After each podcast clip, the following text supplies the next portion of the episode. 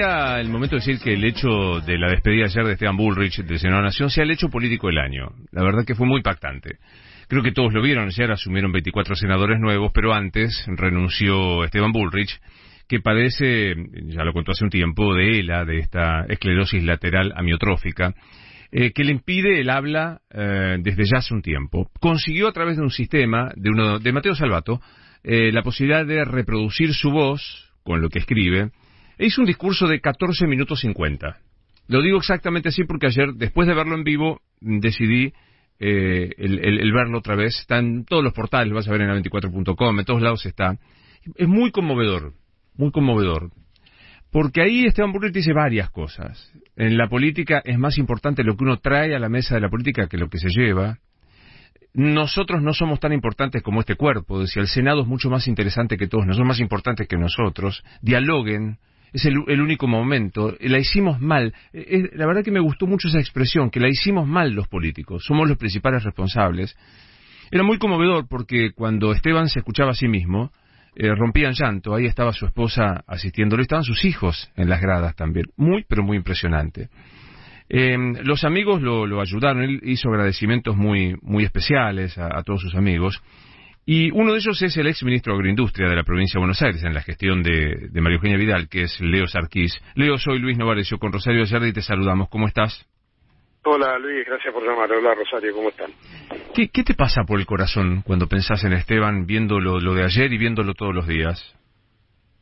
Uy, la, la, la verdad es que nada, me, me acaba de decir eso, ya se me pone la piel de gallina, como desde hace muchísimos meses, acompañándolo al flaco, como le digo yo, desde toda la vida en, en todo este proceso de, ir luchando contra una enfermedad rara, donde no se sabe qué puede pasar, donde todos los días es una lucha distinta. Lo que me pasa es que primero agradezco, yo, yo comparto mucho todos los valores y la fe en Dios también, igual que Esteban. Yo agradezco a Dios que haya cruzado en la vida con un tipo como Esteban. Para mí es un honor que tener su amistad y poder trabajar con él. Eh, eh, trabajamos muy juntos cuando yo era ministro y él recorría la provincia estando como antes de ser senador y después trabajamos juntos en la preparación de las propuestas del agro allá por el 2013-2014 en el PRO, que después se transformó Juntos por el Cambio. Pero lo que sí siempre nos unió es, es eso de, de, hablar de los mismos valores, ¿no? de, de, tener un respeto por el otro, de dialogar, de no buscar, de no buscar grieta, de no buscar peleas, donde siempre como como vos dijiste la frase esa a mí también me encantó ayer que era la de uno viene a dejar cosas y no a llevarse claro. ¿no? y la verdad que y la verdad que es esa digo ahora cuando vos ves eso si uno analiza los 14 minutos con 50 como bien vos decís del discurso de Esteban ayer eh, es la simpleza de la política lo que debería hacer. Ahora estamos tan acostumbrados a hacer lo contrario, que siempre es pelea, siempre es grieta, siempre es saber cómo se saca ventaja, que el partido de uno al partido del otro. Entonces es bastante complejo todo eso. Entonces digo, Esteban ayer creo que lo que deja es un mensaje de decir, muchachos, las cosas se pueden hacer distintas. Yo intenté toda mi vida hacer esto, lo voy a seguir haciendo desde otro lado, pero apuesten a esto que creo que es lo mejor, ¿no? Mm.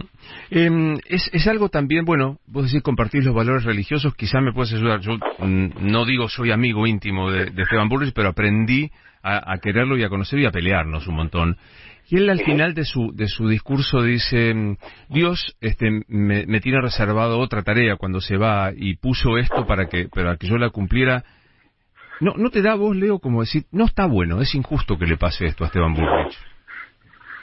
Absolutamente, bueno, eh, a ver, vos y yo tomándonos un café, eh, digo, es absolutamente injusto, ¿no? Digo, uno lo primero que dice es cómo gente como Esteban le puede pasar esto, una persona de bien, donde siempre buscó, buscó siempre que los demás estén bien también, siempre aportó lo que pudo, es como cuando uno está en la gestión uno hace lo que puede, pero en el caso de él también hizo todo lo que pudo, aportó valor y, y bueno, y, dejó una buena imagen, el respeto general, y sí, es injusto porque uno ve la familia, ve lo que está pasando, y pero al final vos decís, eh, con los valores que, uno puede llegar a tener, sí, bueno, eh, Dios eh, aprieta pero no ahorca, entonces si, si hace pasar estas cosas, eh, hay que ver, hay que pensar no por qué, como él bien dice él también, sino para qué eh, no es un consuelo de tontos, ¿no? Esto, pero es una forma también de, encontrar paz dentro de los problemas de estas situaciones. Sabéis que ayer el bloque del Frente de Todos propuso en un momento, eh, Mayans, eh, modificar el reglamento para ver si él quería seguir trabajando desde la casa con eh, y la verdad que él finalmente dijo que no que era una decisión que había tomado con la familia y que renunciaba no sí sí sí. Me parece perfecto lo que hizo el senador Machán me parece que habló también de, de, de, una parte humana que me parece que está muy bien que lo haya planteado. Obviamente la decisión de Esteban estaba tomada porque obviamente todo esto de, ir al Senado, de estar, para él es un esfuerzo y eso y eso quita tiempo a lo que es una una recuperación o, un tratamiento, si querés, ¿no? Entonces, cuando uno tiene que evaluar el tiempo que estás haciendo hoy con las fuerzas que tenés, la verdad yo creo que lo mejor que puede hacer él es dedicarse a, ver qué más hacer o, todo lo que puede hacer para, para su estabilización y su recuperación en, algunas partes de su enfermedad, para estar tiempo con su familia, que creo que lo hemos preciado, y también obviamente, como él dijo, no se va de la política, sino va a seguir aportando y también trabajar en pos de su fundación, que hace un poco tiempo también se lanzó, ¿no? Eh, estoy viendo que está tuiteando Esteban Bullrich hace 54 minutos eh, tuiteó y dijo gracias por todo el amor que, me den, una cosa... ¿Qué, contame qué pasó cuando llegó al barrio. Bueno, yo me enteré un, poco antes porque yo, aparte, en el barrio donde vive Esteban, viven otros amigos míos también, y me empezaron a, mandar y de pronto vi una manifestación. Lo que pasó ayer, para que la gente entienda, es una manifestación espontánea de sus vecinos para que le hicieron, primero le hicieron al auto donde él venía o la camioneta como si fuera, viste ese cordón que hacen los jugadores de fútbol para aplaudir.